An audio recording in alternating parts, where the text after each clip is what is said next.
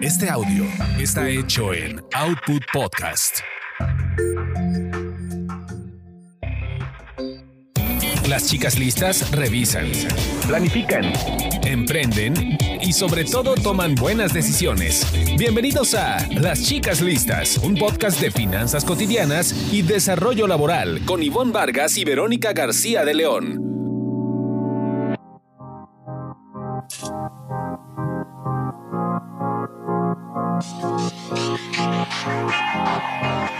¿Qué tal? ¿Cómo están? Los saluda Ivonne Vargas y como siempre me da muchísimo gusto darles la bienvenida al podcast Chicas Listas, este espacio donde, bueno, pues ya saben que pueden encontrar información muy práctica sobre cómo llevar sus finanzas personales y el desarrollo profesional de su carrera. Y le doy la bienvenida a mi gran amiga Verónica García de León. ¿Cómo estás, Verón? Hola Ivonne, muy bien, muchas gracias. Eh, y pues sí, estamos eh, aquí otra vez eh, de nuevo escuchándonos para comentar un, tema súper interesante y creo que muy ad hoc a los tiempos volátiles actuales. Vamos a platicar un poco acerca de cómo invertir o dónde invertir. Está padre, ¿no? Está buenísimo. Yo me voy a anotar, me voy a anotar mientras escuchamos a nuestra invitada. Pero es así súper estrella. Porque pues es una, una invitadaza y una persona que, que de verdad apreciamos, valoramos mucho todo lo que nos comparte. Pero antes de presentarla y entrar en materia, Vero, ¿qué te parece si le recordamos a todos nuestros, eh, a toda nuestra audiencia, ¿no? Las redes sociales a través de las cuales nos compartan y nos comenten sus temas. En Twitter nos pueden encontrar como arroba las chicas listas y en Instagram como chicas listas podcast.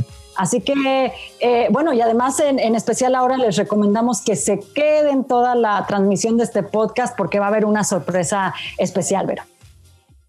Las chicas listas planifican ahorros, gastos, inversión y protección.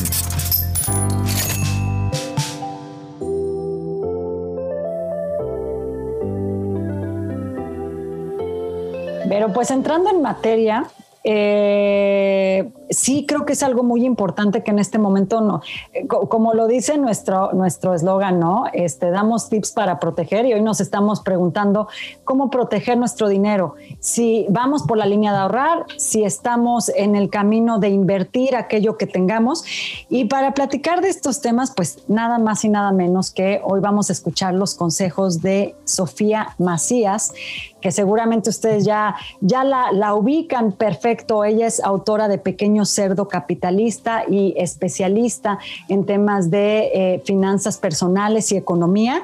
Y ella está pues con este libro cumpliendo su décimo aniversario. Va a haber inclusive una edición especial sobre esta obra que se lanza el próximo 17 de junio. Así es que por eso les digo que se mantengan con nosotros porque va a haber una sorpresa relacionada con esta obra. ¿Y qué te parece, Vero, si le escuchamos con este primer consejo de si nos va vamos a la parte de ahorrar o, ya hacer una inversión? Claro que sí. Es si hago, por ejemplo, así. ¿Por qué elegir invertir en vez de ahorrar? Bueno, la verdad es que si ya te vas a tomar la molestia de separar dinero para llegar a un objetivo o simplemente para estar más tranquilo lo que sea, ¿por qué no tomártela completa y de una vez ponerlo a trabajar? Finalmente, el invertir agiliza nuestras metas y sobre todo evita que el esfuerzo que ya hicimos pierda valor por el tema de que pues los precios constantemente suben. Y en este tema, en este punto, a mí sí me gustaría recordar un concepto que cuando lo, aprendí, eh, bueno, ya me, sentí que había entendido todo sobre las inversiones. Y es el concepto del interés compuesto, porque precisamente lo que hace la inversión, a diferencia del ahorro, es que tus intereses se van sumando a tu capital original y en el tiempo, eh, sea corto plazo, mediano plazo, largo plazo, eh, pues tu, tu dinero original va creciendo, ¿no? Entonces, ese es como el concepto básico de las inversiones, de por qué eh, nuestro dinero no pierde respecto de la inflación que, pues como sabemos que ahorita está un poco, un poco alta, ¿no? Fíjate, Vero, que esto me hace recordar comentarios que he tenido con amigas que de repente me dicen, bueno, no estoy en el mejor momento ahorita, no, no puedo gastar tanto dinero por la situación que vivimos. Entonces, pero voy, voy bien, voy al día, este, tengo mis tarjetas cubiertas, la colegiatura, estas cosas, pero en algún momento su preocupación es, yo he ganado, he ganado dinero, he pagado mis gastos, pero no tengo más dinero. Es decir, como que en algún momento nos damos cuenta que aunque seamos puntuales y hemos tenido este, ese dinerito ahí como una opción para guardarlo, pero lo tenemos en la casa y no vemos que nuestra, que nuestra lana crezca. Entonces yo creo que aquí este, es algo importante que ahorita nos, nos platica también Sofía y que tiene que ver, pues definir eh, nuestro perfil de inversionista y si tenemos esa, pues es el momento de hacer inversión. Porque a lo mejor yo diría, es mi caso, digo, pues no, no hay una gran deuda, pero tampoco estoy haciendo nada porque mi dinero crezca. Exacto, quizá lo tienes nada más en la, en la, cuenta donde te depositan tu, tu, sueldo y, realmente ahí parado no, no, no va a crecer. Pues vamos a escuchar. Medio, medio loser, así que mejor vamos a escuchar a Sofía con este consejo. Vale. Definir tu perfil como inversionista necesitas pues varias cosas. Primero, entender qué nivel de experiencia y conocimientos tienes de los diferentes instrumentos de inversión.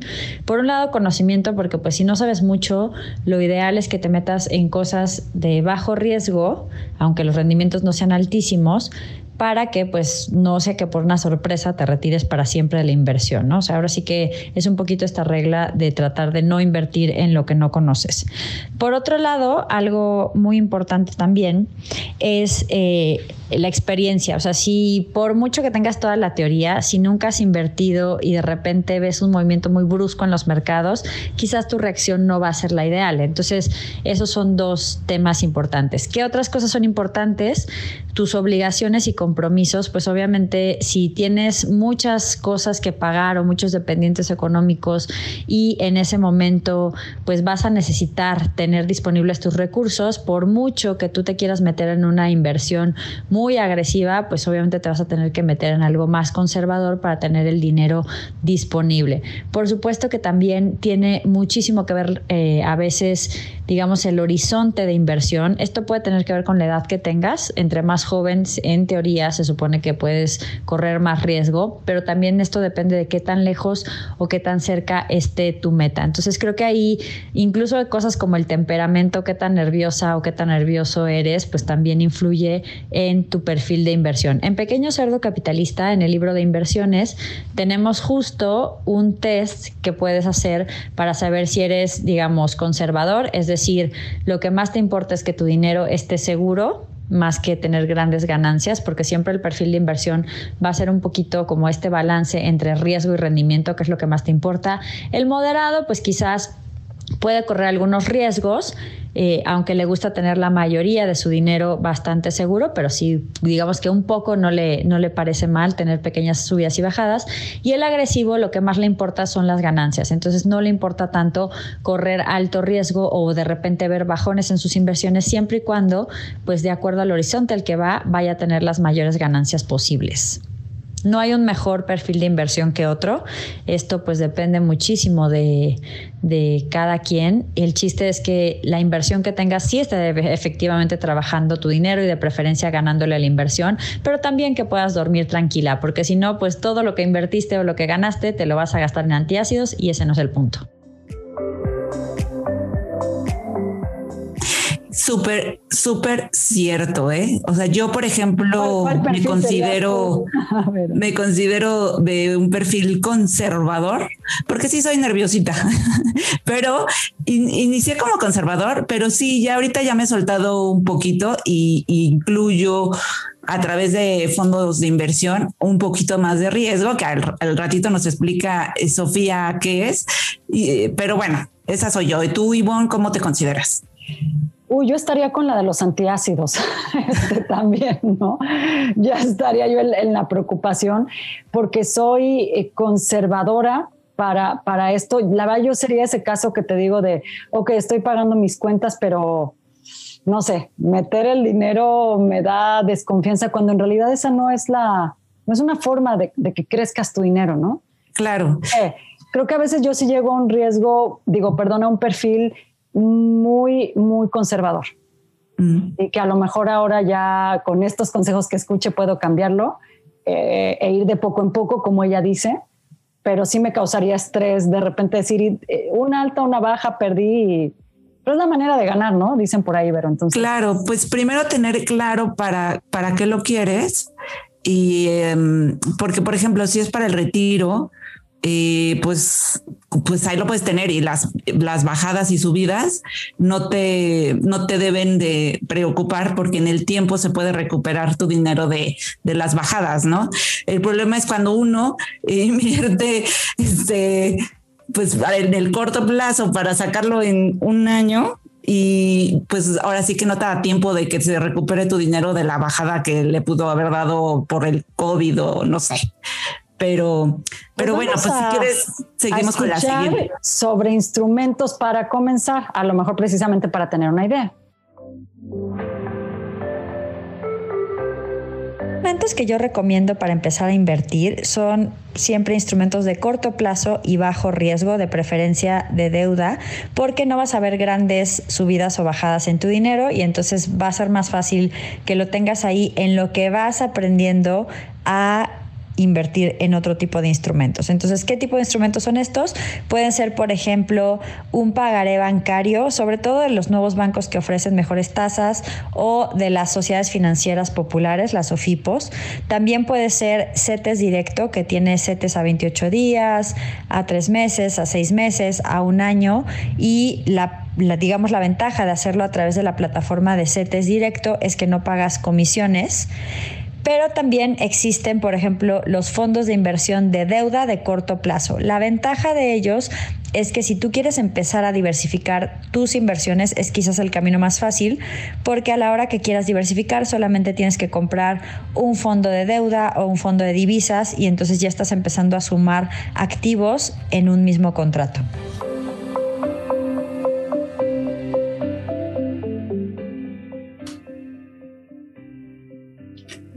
Y bueno, pues creo que ella lo, dice muy claramente entre los, los más recomendables para empezar CETES y pagarés. Eh, estaba investigando en, una página del Banco de México, o más bien en la página, del, página perdón, del Banco de México, y el rendimiento de los CETES anda como en 4%. Entonces, de entre 4, 4.3 o 0.5%, pero este tema es importante tenerlo en consideración y ver en cuánto está la inflación, que revisando la inflación, en mayo la inflación anual estuvo como en 5 y déjenme les digo, 5.89. No se pueden quejar por la falta de exactitud. ¿eh? Este, pero esto, ¿por qué lo digo? Lo menciono porque, eh, pues, uno lo que trata de hacer es que, pues, en la medida de lo posible, ganarle a la, a la inflación, ¿no? Este, pero, eh, pues, considerando que es de bajo riesgo, creo que, pues, es, es bueno, ¿no? Ese 4%. El pagaré no, no, vi el interés. Súbero, tienes, has, has hecho inversión en CETES. ¿Cierto? Sí, y, en CETES Directo, ¿eh? que es la plataforma del gobierno donde uno puede adquirir con poquito que inviertas, o sea, te pueden dar acceso a, con 100 pesos, puedes comprar CETES en CETES Directo. Este, y eh, sin recurrir a, un, a una casa de bolsa o a una operadora de fondos ni nada. Eh, pero bueno, pues sí, hemos tenido, digo, el Banco de México ha ido bajando la tasa de referencia, pero la tasa llegó a estar en 8. Entonces, imagínate, estaban súper bien los CETES en ese entonces. Ahorita ha bajado, pero pues aún así, pues es una buena tasa. Creo que eh, en pagarés, pues es todavía un poquito más bajo que CETES. Sí, es cierto. Y algo que yo he escuchado, yo no he hecho una inversión directa sobre CETES, pero justo he escuchado con amigos, es que en algún momento lo, vieron como una herramienta mucho más competitiva, ahora más en la línea plana, ¿no? Con respecto a otras cosas. Y en inversiones hay... Eh, pues yo creo que objetos muy variados, ¿no? Yo he tenido amigos, creo que lo comentaba contigo, Vero, que eh, ponen su dinero, por ejemplo, en plata o ponen su dinero en oro o en algún otro bien que no son estos, este, que tienen como una calidad de oficial, pero que manejando bien el tiempo en el que compran y luego cuando van a vender o cómo van a vender esto, este, no pierden. Y creo que en algún punto esto es algo a lo que nos va a platicar ahorita eh, Sofía. Eh, la pregunta es, ¿cómo puedo sí empezar a ver esas ganancias, pero todavía como en, en el plan de no quiero asumir tantos riesgos o, los riesgos controlados, ¿no? De lo que hablábamos.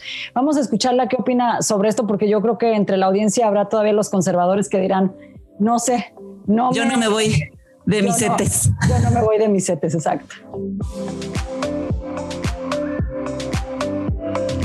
Esta es una pregunta muy interesante. Si se pueden tener ganancias sin asumir grandes riesgos.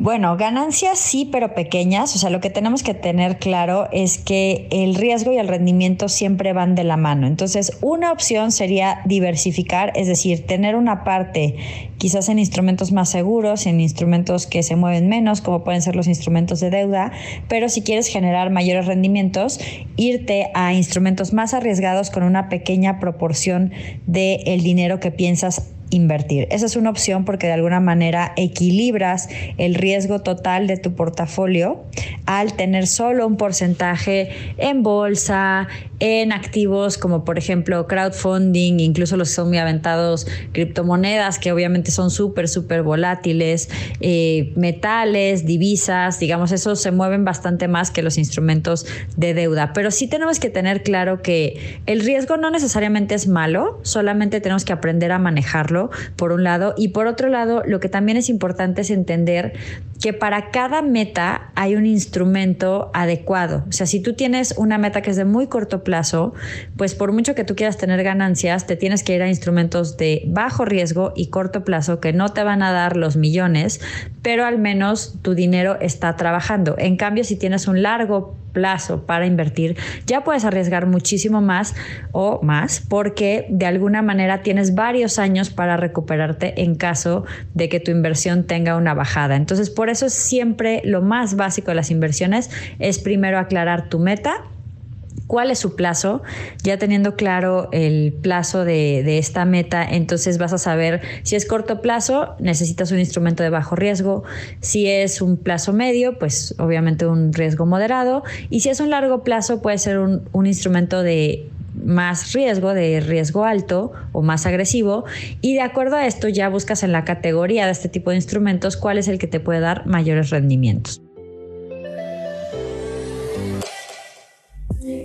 Y, y en este punto quería, quería hacer un, un apunte pequeño porque igual algunos de nuestras escuchas se preguntarán qué son los instrumentos de deuda. Y bueno, básicamente es prestarle nuestro dinero a alguien más, que en este caso por ejemplo, en el de los CETES es el gobierno, puede ser deuda corporativa eh, y se lo estás prestando a las empresas o a un banco, ¿no? Por ejemplo, en el caso del pagaré. Y, y en ese, digamos, eh, a cambio de ese préstamo, entre comillas, el, el, la, el otro se, se, compromete a pagarte un interés, ¿no? Eso es básicamente lo que es el instrumento de deuda. Pero bueno, creo que esta eh, Sofía dice varias cosas importantes y una de ellas es también lo de la diversificación para, pues también así también diversificar el riesgo. Sí, fíjate que eh, al final qué aspecto que, es práctico y ya lo, comentábamos con, con Levi, recuerdas cuando lo tuvimos también como invitado para platicar, es ten muy definido el objetivo y eso te permitirá tener cierta tranquilidad sobre si puede ser más arriesgado o te puedes mantener en, en, algún punto, ¿no? Yo creo que todos por ahí tenemos ya en estos momentos, o bueno, hemos tratado con todo lo de la pandemia, de hacer ese tipo de proyección. Oye, es que si pasa algo, ¿qué onda con la escuela de los hijos? O si esto y que de plano me veo sin nada. Fíjate que es algo que a lo mejor vamos a platicar en su momento, pero eh, conocí el caso de una persona que con su seguro de desempleo ha logrado hacer algo muy importante, pero es porque tiene definido que que quizá no tiene mayor deuda en este momento. que puede arriesgar y que puede recuperar la inversión de lo que él tenga eh, en un en cuatro, en cinco años y no va a tener problema por eso. a mí me parece que yo, yo me iría cuando escuchaba a Sofía, pensaba en qué conservadora soy, porque creo que yo sí empezaría con algo cortito, pero sí dar ese paso de decir, está trabajando el dinero de cierta manera. Además, es un objetivo, ¿no? Ahí muy, muy claro. Perdón, además sabes que en esto que tú dices, nos puede dar cierta tranquilidad saber que donde estamos invirtiendo también está, es, es un ente regulado. O sea, puede ser una casa de bolsa o una operadora de fondos de inversión, pero siempre, o una SOFIPO de estas sociedades financieras eh, populares, pero siempre, siempre ver que sean entidades reguladas porque las entidades reguladas por lo general tienen un seguro, una especie de seguro que te paga a ti cierta cantidad de dinero si la, eh, si la institución cae en alguna eh, en un problema no eh, financiero en el que se vean comprometidos tus tu dinero el dinero de los ahorradores entonces sale con este seguro a pagar como a, pues sí, a los ahorradores, a los inversionistas, una cierta cantidad de dinero. Entonces, eh, que, que tenga este aval es importante. Por supuesto, sí, creo que, que es, es, vital este, verlo en esos términos. Necesitamos sentirnos confiados. Ahora, Sofía nos platica también sobre eh, cómo empezar a dar los pasos. Si tu perfil es muy conservador y vamos a, a, a escuchar qué nos dice, porque yo creo que a mí eso me caería muy bien esos consejos, Vera.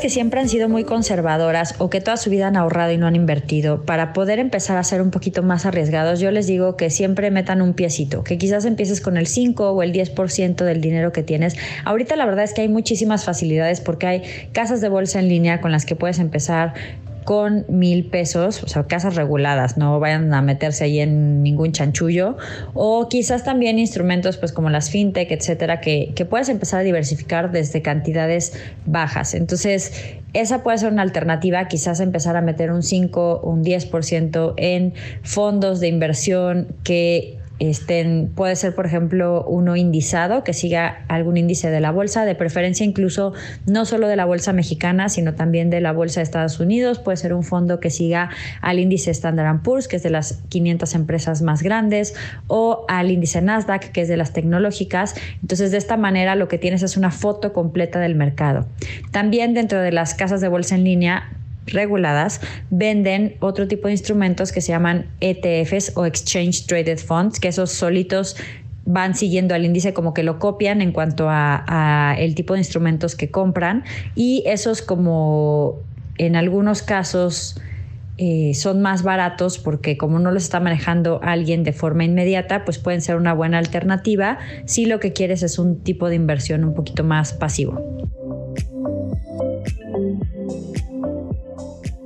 Pues empezó a poner como un poco más técnica la cosa, pero, pero no se asusten, no se asusten.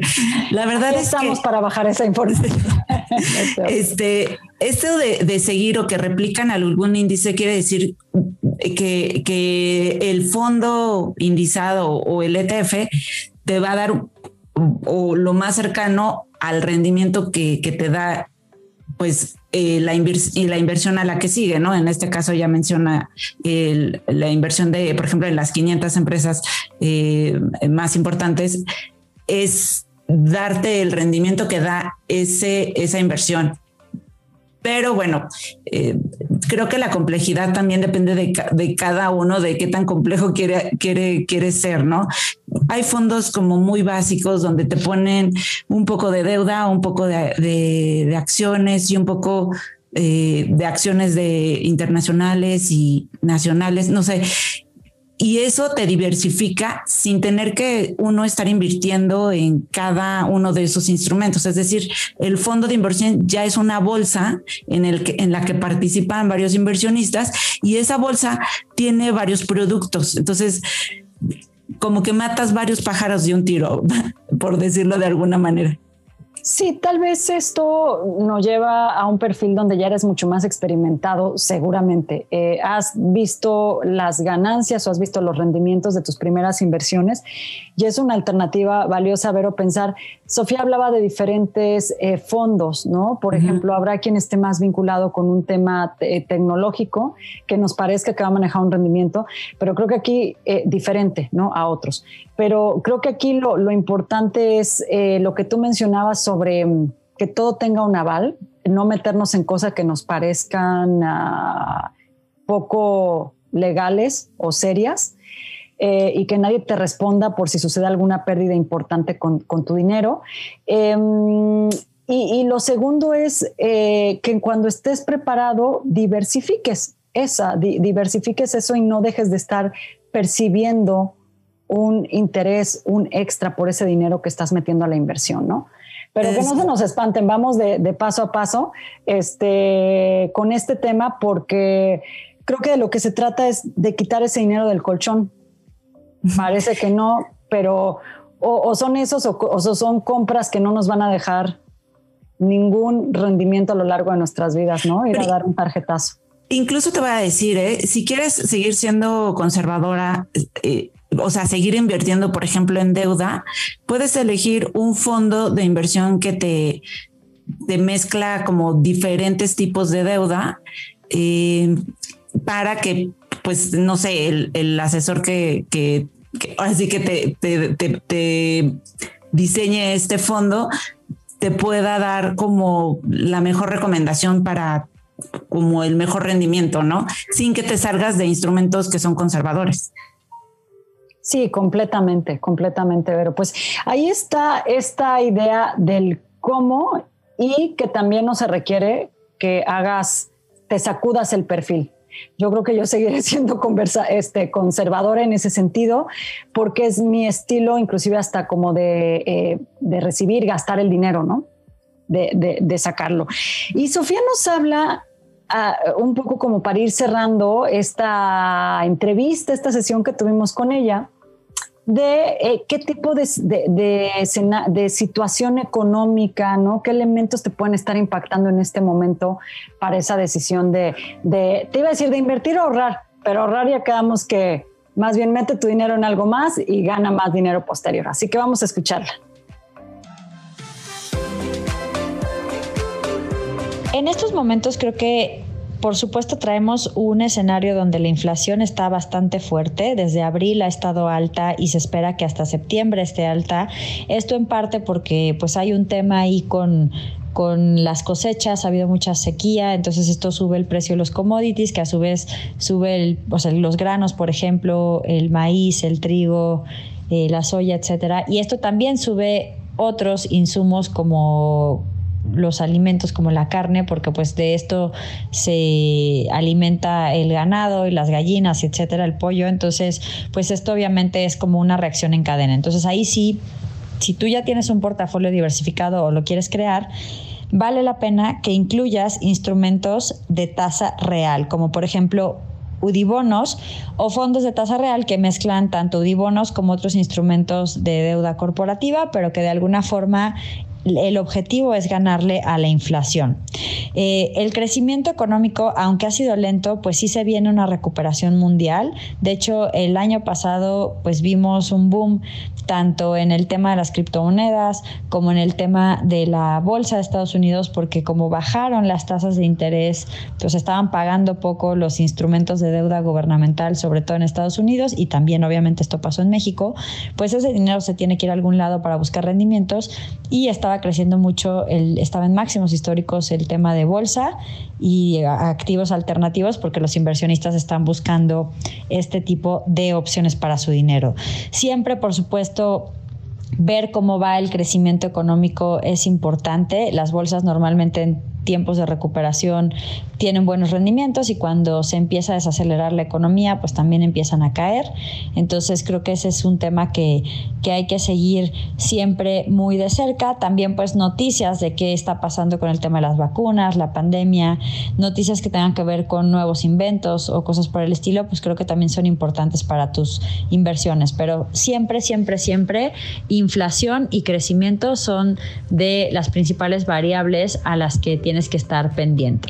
Obviamente, estas dos también van a influir, por ejemplo, en otros temas como el, tipo de cambio, que en el caso de economías emergentes como México, pues, bueno, más bien en desarrollo como México, son muy importantes. Entonces, eh, de acuerdo a lo fuerte o débil que esté la economía y de acuerdo a lo fuerte o débil que esté Estados Unidos, pues también se va a mover bastante el tema de las monedas.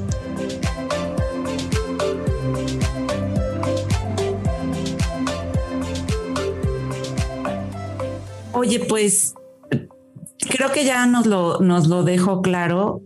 Hay que, este, hay, que seguir las noticias, pero yo digo que, que no, no ponernos tan nerviosos, porque la verdad es que este, si, si de pronto... ¿Más nervio? No, no sé.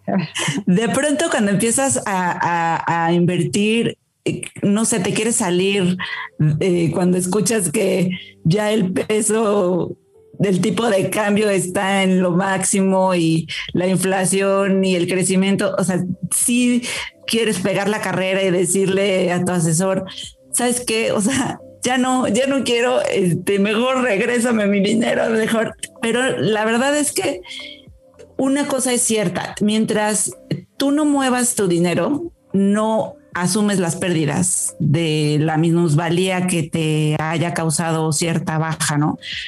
Eh, es decir, puedes dejar, o sea, puede haber una baja y mientras tú mantengas tu dinero ahí en tu fondo de inversión y dejes pasar un poco el tiempo, se va a ir recuperando. Entonces, ahorita ya hay gente que es pues, la volatilidad que, que hubo hace un año por la cuestión de la, del confinamiento por COVID y eso, ahorita ya recuperó la pérdida, ¿sabes? Después de un año. Así es. Fíjate, Vero, que un poco como a conclusión, yo me quedo con este mensaje, Sofía, claro, porque nos fuimos desde lo muy básico hasta este momento en donde tienes que estar muy al pendiente, o todo el tiempo tienes que estar muy al pendiente de cómo se mueven los instrumentos, la economía del país, la economía de otros países. Pero creo que aquí el mensaje importante es que uno se ponga a pensar eh, que, que ese dinero que has ganado puede trabajar a tu favor y darte otro rendimiento. ¿Y cuál sería la diferencia si yo hubiera llegado a la pandemia con eso, eh, como un pequeño extra que en algún momento vendrá, a no tener nada? a tener una deuda en lugar de tener un dinero que esté trabajando de alguna manera para ti a través de estos instrumentos. Entonces creo que ese es como el mensaje que nos tenemos que plantear, que es un buen momento para, ya lo decíamos con, con Levi, ¿no? Eh, plantearnos objetivos, definir nuestro perfil de riesgo y animarnos a entender cómo poner a trabajar ese dinero eh, para nosotros, ¿no? En, incluso, incluso Sofía nos da un mensaje sobre la volatilidad. Si quieres, le escuchamos una recomendación por ahí.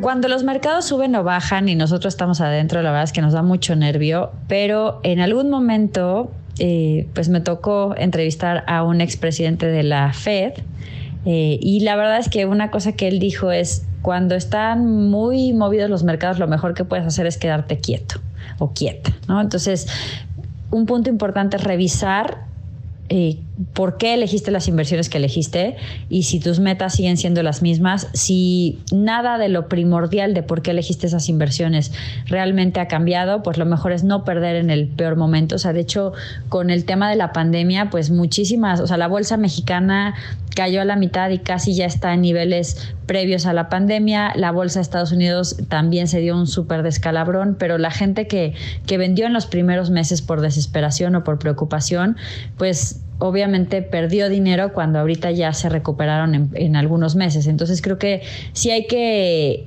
seguir un poco el no corra, no grite, no empuje y siempre regresarse a revisar las metas y por qué elegimos esas inversiones en el primer lugar. Si las razones por las que las elegiste no han cambiado fundamentalmente, entonces pues quizás es un tema de, de, darle un poco de tiempo. También cuando los mercados están muy volátiles es cuando la gente los ve más, entonces no consultes la información tan, tan, tan seguido, porque creo que eso nada más genera más nerviosismo. Obviamente, qué tanto revisas la información o qué tanto mueves tus inversiones depende tanto del tipo de inversión que tienes, el tipo de inversionista que eres y el tipo de horizonte que tienes respecto a tus metas. Entonces, creo que si es una meta de largo plazo, pues también lo que tienes que hacer es más bien cuando hay volatilidad y cuando hay caídas fuertes, aprovechar para tratar de comprar gangas y entonces que eso te ayude a generar ganancias a largo plazo.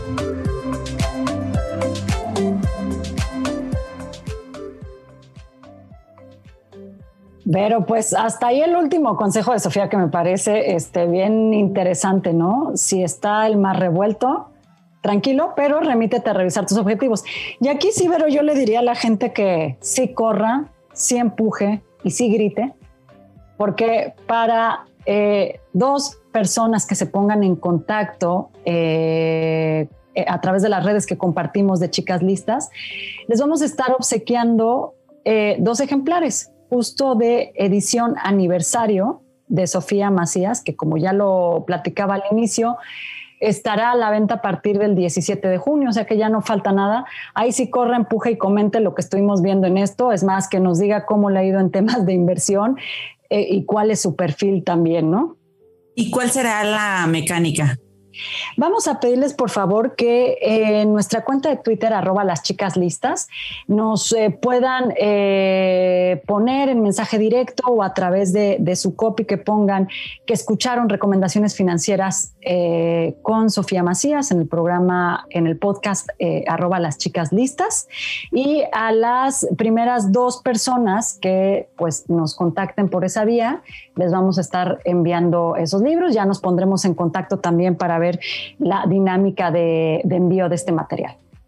Perfecto. ¿Qué te parece, Verón? Muy, hacemos más, más este mm, más ñaca ñaca? No, pues yo creo que está bien, ¿no? Los dos primeros que aparezcan en, en, la línea de, del Twitter, ¿no? Pero pues casi para cerrar, yo les quiero dejar con una recomendación muy rápida, este, para ponerle un poco de humor a estos temas de las inversiones. No sé aquí a mi productor Charlie Ibero si ustedes ya vieron la película El Corralito, que sale este actorazo Ricardo Darín, argentino. Mm, buenísimo, sí. Este, ya habla de un golpe económico en Argentina en un momento donde toda la gente había invertido su dinero en, ah, en el banco tenían recursos invertidos, al dueño del banco se le ocurre robarse esos recursos para renovar su casa y hacer otras cosas, pero que creen que esta gente no se queda con las manos cruzadas y vive de verdad escenarios muy cómicos, no fue así tan en la vida real, pero si queremos ponerle un poco de humor, eh, aquí está, está retratado con mucho humor en la película El Corralito. Así que ah, muy no se la pierda. Muy bien. Oye, pues muchas gracias. Gracias por la recomendación y gracias a todos por su escucha atenta. Y pues nos vemos en el próximo programa. Los vamos a dejar con el último audio de Sofía Macías, que hace una recomendación sobre un ebook que tiene ahí también en su página. Nos vemos en la siguiente. Gracias, Vero aquellos que quieren seguir aprendiendo sobre inversiones, pues tenemos un ebook gratuito en Pequeño Cerdo Capitalista que pueden descargar en pequeñocerdocapitalista.com diagonal utilidades. Es un ebook sobre básicos de las inversiones y quien se quiera clavar un poquito más, también existe tanto en libro como en audiolibro Pequeño Cerdo Capitalista Inversiones. Este lingote, este libro dorado que habla de cómo hacer una estrategia de inversión y los diferentes tipos de instrumentos de inversión que hay. Yo soy Sofía Macías y me dio muchísimo gusto acompañar acompañarlas en el podcast hoy.